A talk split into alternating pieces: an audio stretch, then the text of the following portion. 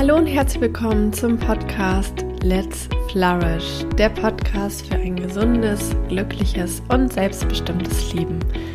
Mein Name ist Maike Schwier und ich freue mich sehr, dass du heute eingeschaltet hast zu dieser Podcast-Folge, wo wir uns gemeinsam anschauen werden, wie du in drei Schritten mehr Flow-Erlebnisse bei deiner Arbeit haben kannst.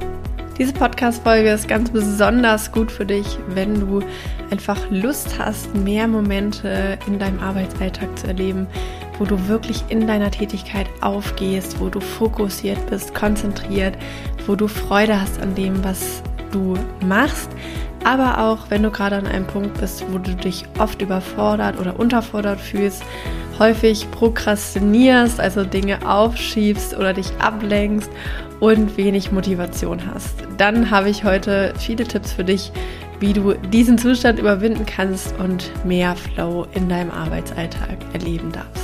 Also lass uns einfach direkt reinstarten mit der Frage, was ist denn überhaupt Flow? Vielleicht hast du schon mal diesen Begriff gehört.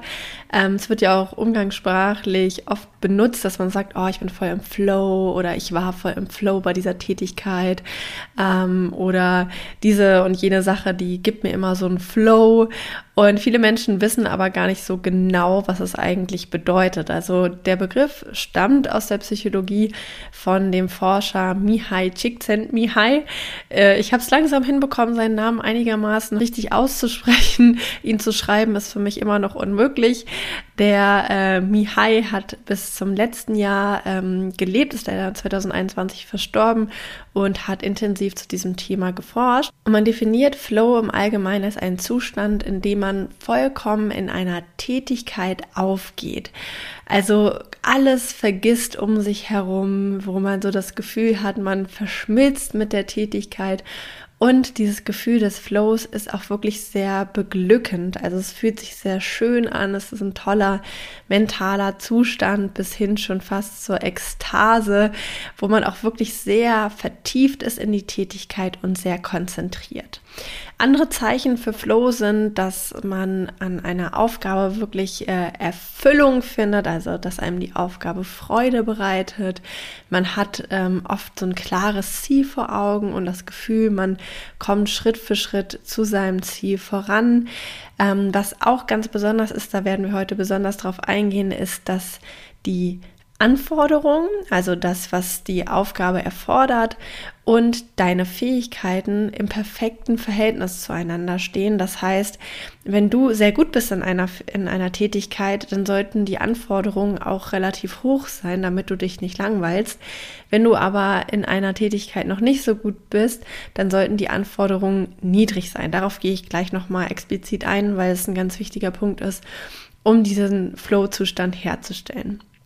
Man hat auch in der Regel im Flow so das Gefühl, man vergisst irgendwie sich komplett selbst. Also man ist so in dieser Tätigkeit, vielleicht kennst du es auch aus deinem Alltag, wenn man etwas malt, wenn man Musik hört und tanzt, wenn man etwas schreibt, wenn man spazieren geht, dass man einfach alles um sich herum vergisst. Man vergisst die Zeit, man vergisst, wo man ist, man vergisst sogar sich selbst und es ist einem auch irgendwie egal, was andere über einen denken. Also man ist so komplett im Moment. Und man hat auch das Gefühl, diese Tätigkeit geht einem leicht von der Hand. Man hat das Gefühl, ich kann das, ich bin da gut drin. Und du merkst schon, all diese Punkte beschreiben ja einen sehr positiven Zustand. Also Flow ist etwas, was einfach allgemein sich wirklich sehr gut anfühlt. Und du kannst Flow-Erlebnisse in deinem Alltag wirklich aktiv fördern. Und dafür habe ich dir heute drei ganz konkrete Schritte mitgebracht. Der erste Schritt lautet, passe die Schwierigkeit der Aufgabe auf dein Niveau an. Ich hatte ja gerade schon gesagt, Flow ist so die perfekte Mitte zwischen der Schwierigkeit, der Anforderung und deinen Fähigkeiten. Das heißt, ähm, wenn du dich häufig bei einer Aufgabe überfordert fühlst, wenn du das Gefühl hast, es ist zu schwierig, da entsteht Stress, da entsteht Angst, da entsteht Druck, dann ist es ein Zeichen dafür, dass du dieser Aufgabe in dem Moment nicht gewachsen bist. In dem Sinne, dass diese Aufgabe, so wie sie dir gestellt ist oder so wie du sie dir vorgenommen hast, zu groß ist. Und da kann man natürlich ganz viel machen. Ich zeige zeig dir mal ein Beispiel aus meinem Alltag. Wenn du mir auf Instagram folgst, dann weißt du dass ich gerade an meiner Masterarbeit schreibe. Und mir ist es total schwer gefallen, mit dem Master loszulegen. Und ich habe äh, die Recherche und das Exposé schreiben und alles, was so dazugehört, um halt überhaupt erstmal anzufangen, sehr lange vor mich hergeschoben und habe immer gesagt, okay, ich habe noch erstmal das zu tun, ich mache noch erstmal das und das.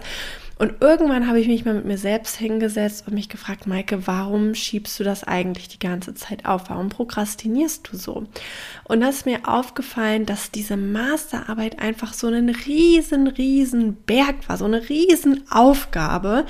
Und ich hatte einfach das Gefühl, das übersteigt meine Fähigkeiten. Also Du musst dir vorstellen, ich muss ja 60 bis 100 Seiten äh, wissenschaftlich schreiben. Das heißt, ich kann nicht einfach runterschreiben, was mir gerade im Kopf kommt, sondern ich muss äh, gefühlt jeden einzelnen Satz mit einer Quelle belegen. Ich muss natürlich meine Masterarbeit auch gut strukturieren. Ich muss ein Konzept entwickeln. Also ich wusste, da warten ganz, ganz viele Aufgaben auf mich.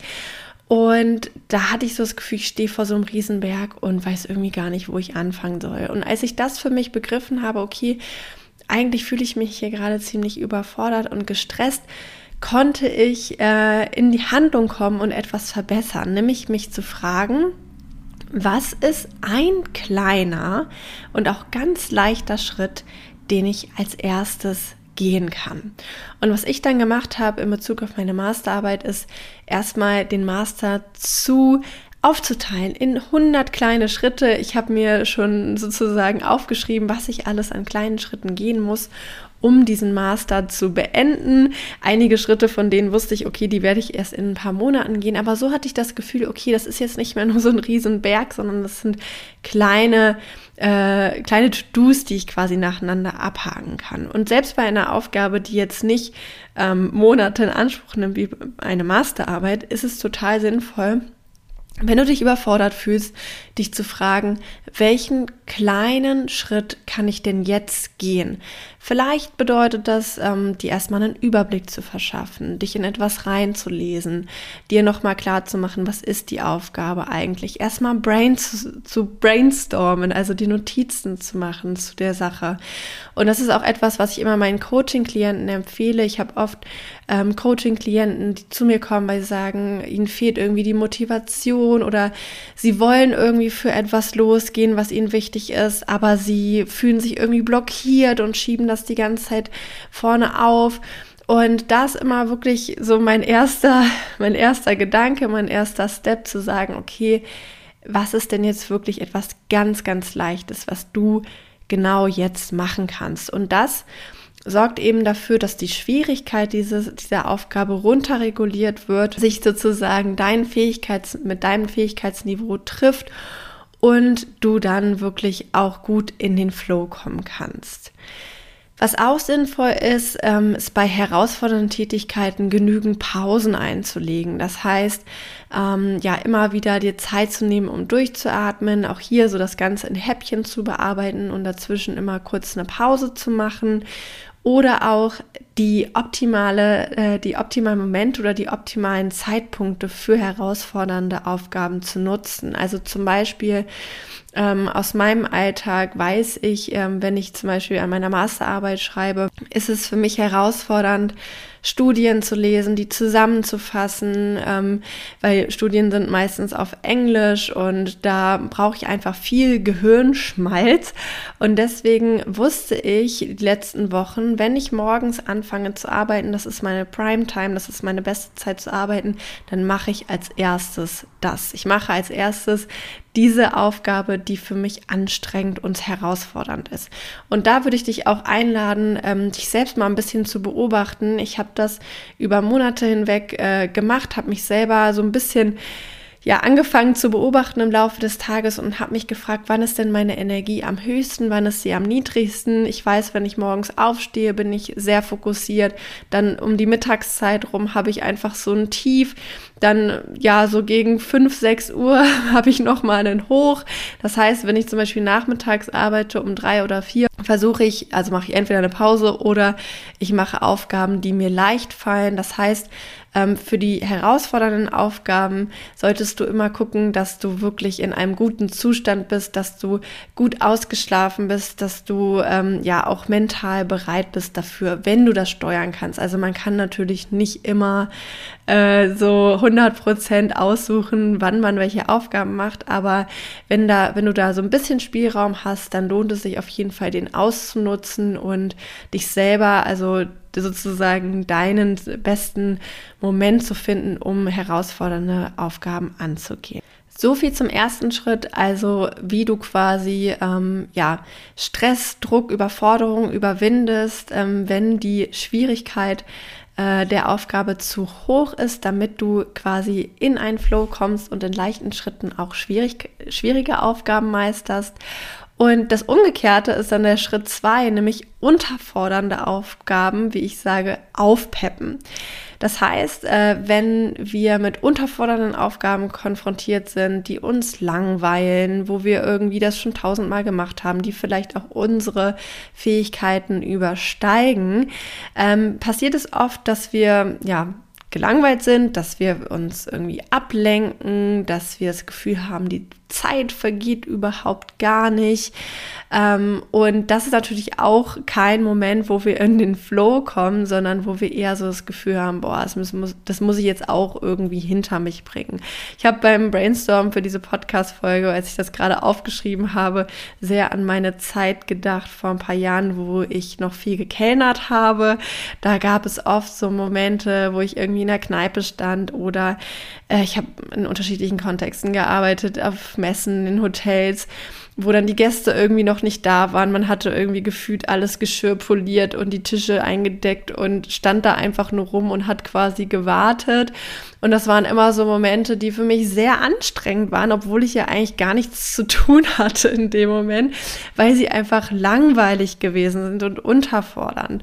Und was man in so einem Moment machen kann, ist einfach versuchen, wenn es möglich ist, das Ganze aufzupeppen. Das heißt zum Beispiel, äh, wenn du jetzt gerade an einer Aufgabe sitzt, die dich langweilt, das schneller zu machen, dir so eine kleine Challenge zu setzen, zu sagen, okay, ich versuche das heute mal in einer halben Stunde zu schaffen, anstatt in 40 Minuten. Ähm, du kannst vielleicht auch, wenn es möglich ist, nebenbei einen Podcast hören oder Musik, irgendwas, was dich zusätzlich stimuliert. Das mache ich zum Beispiel ganz gerne in meinem aktuellen Arbeitsalltag, wenn ich so in Anführungsstrichen stupide Aufgaben habe, wie für eine Präsentation einfach nur noch die Bilder raussuchen.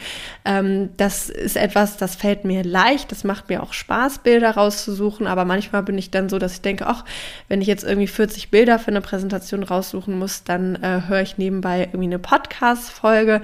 Dann komme ich mehr in Flow. Ähm, das heißt, such dir quasi eine zusätzliche Stimulierung, sodass dein Gehirn ähm, ja nicht gelangweilt oder unterfordert ist und ähm, da einfach, dass du da auch in einen Flow kommst und in der Tätigkeit, in der du gerade bist, ähm, besser aufgehen kannst.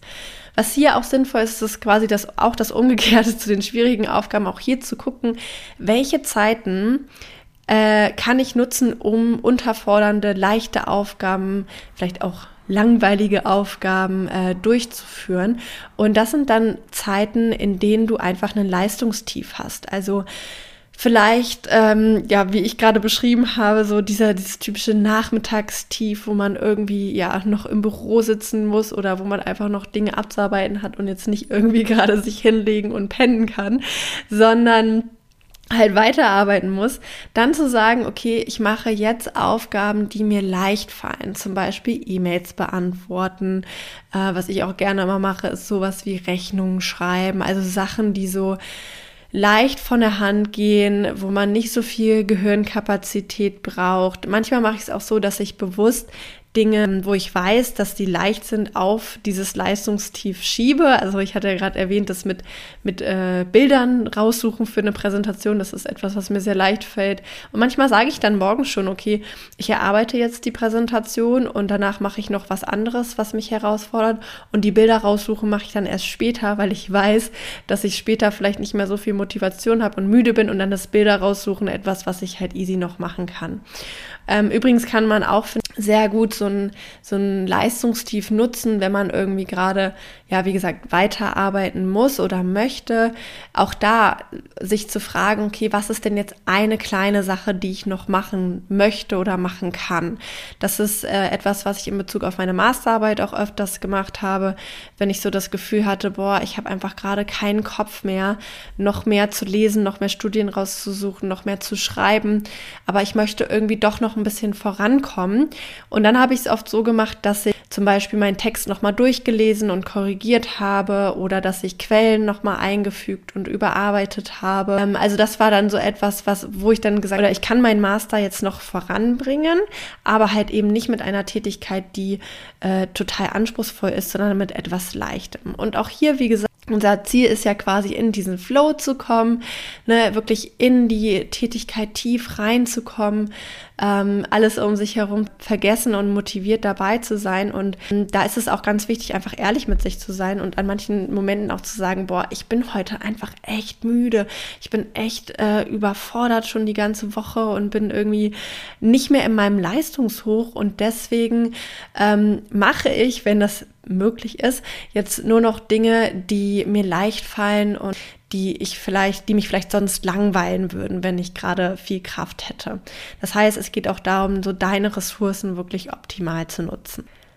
Und dann kommen wir auch schon zum dritten Schritt und der lautet, schaffe gute Bedingungen für ein Flow-Erlebnis. Ja, das ist etwas, was mir auch ganz, ganz wichtig ist und was so ein paar unterschiedliche Tipps ineinander vereint. Und zwar ist es ja so, dass du beim Flow wirklich in der Tätigkeit aufgehen möchtest, voll fokussiert, konzentriert bei einer Tätigkeit bist. Und wir leben ja in einer Welt, in der das gar nicht immer so einfach ist, sich nur auf eine Tätigkeit zu fokussieren, weil wir sehr viel Ablenkung haben. Also zum Beispiel das Handy, was bimmelt oder E-Mails, die aufpoppen äh, auf dem Bildschirm oder auch die eigene Versuchung, ähm, wenn man gerade ja vielleicht so einen Moment hat, so einen kleinen Durchhängermoment zu sagen, ach ja, ich gehe jetzt mal kurz irgendwie meine Mails checken oder auf Instagram oder was weiß ich, auf LinkedIn scrollen oder ne, was auch immer du dann da als Ablenkungsstrategie für dich nutzt. Und da kann ich dir wirklich nur den Tipp geben, wenn es dein Ziel ist, fokussierter, konzentrierter mit Aufgaben äh, dich zu befassen, schaffe gute Rahmenbedingungen, die es dir erleichtern, dich zu fokussieren und in den Flow zu kommen. Das heißt, Handy aus dem Raum am besten weglegen. Also mindestens mal auf Stumm. Das ist so das, das, das allermindeste Minimum. Wenn ständig das Handy bimmelt, das geht einfach überhaupt nicht. Da ist man direkt wieder aus dem Flow raus. Das heißt, am besten Handy aus und in einen anderen Raum legen.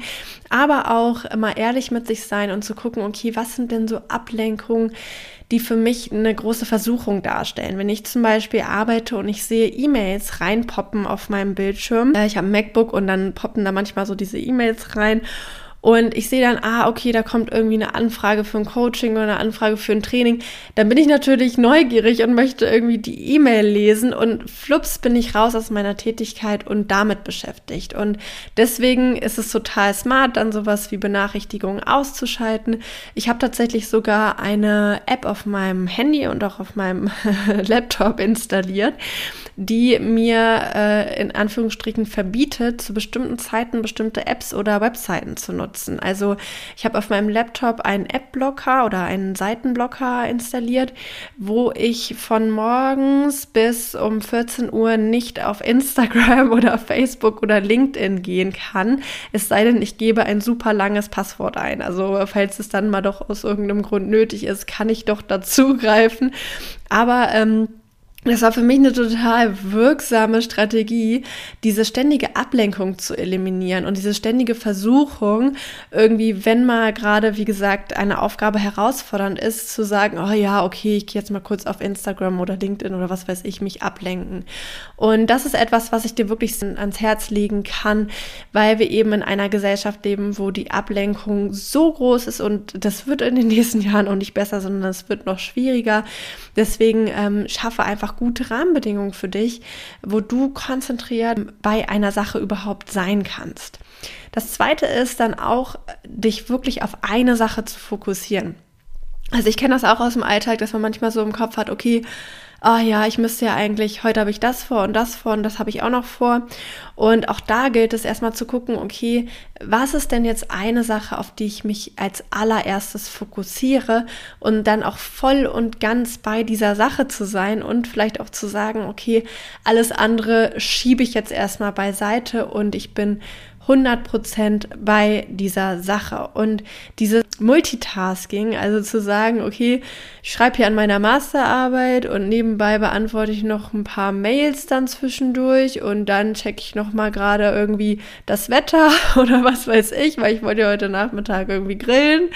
Das ist äh, total, soll ich sagen, unförderlich. Also das Gegenteil von förderlich ist behindernd sozusagen für ein Flow-Erlebnis. Das heißt, ja, fokussiere dich wirklich auf eine Sache äh, und lass alles andere ähm, ja nebenbei erstmal. Und was auch sehr hilfreich ist, kennst du vielleicht auch schon, hast du vielleicht auch schon mal ausprobiert, ist den Ort ab und zu mal zu wechseln. Also ähm, vielleicht kennst du das aus deinem Alltag, wenn man sich mal irgendwie so in ein schönes Café setzt und dort arbeitet oder in eine Bibliothek oder auf dem Balkon statt im Arbeitszimmer. Ähm, das sorgt einfach dafür, dass unser Gehirn in einer anderen Umgebung so ein bisschen, wie soll ich sagen, in Anführungsstrichen aufgeregt ist, aufmerksamer ist.